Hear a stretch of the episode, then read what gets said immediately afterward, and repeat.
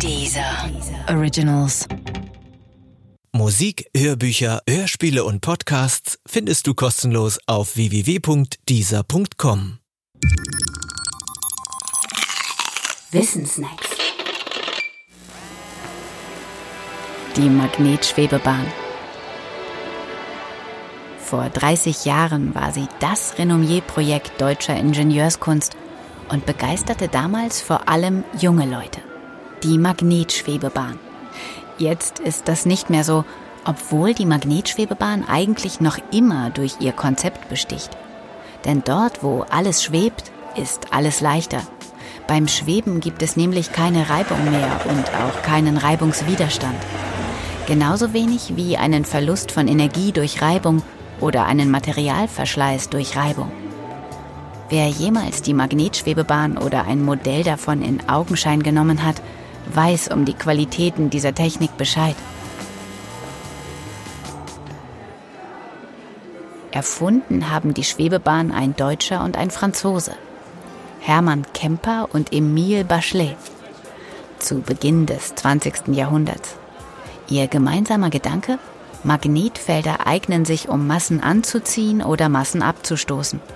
Folglich lassen sich Magnetfelder auch dafür benutzen, Massen einfach nur in einer Schwebe zu halten. Elektrische Magnetfelder, also Magnetfelder, die sich an- und abschalten lassen, sind für dieses Schweben bestens geeignet. Würde man diese Massen auch noch beschleunigen, wiederum durch elektromagnetische Felder, dann könnten sich diese Massen sogar bewegen.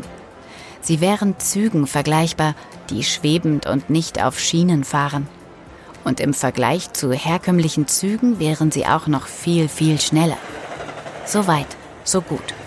Vorangetrieben wurde die Idee der Magnetschwebebahn als Transportmittel in den 70er Jahren, vor allem in Deutschland. 1984 entstand sogar eine Versuchsstrecke für die Magnetschwebebahn im Emsland. Allein das Projekt Magnetschwebebahn schritt trotz seiner technischen Brillanz nicht voran.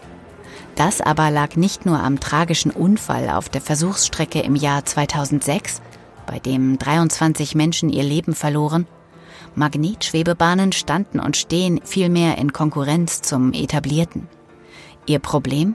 Sie benötigen eigene, sehr, sehr teure Trassen, die mit dem herkömmlichen Schienenverkehr nicht kompatibel sind.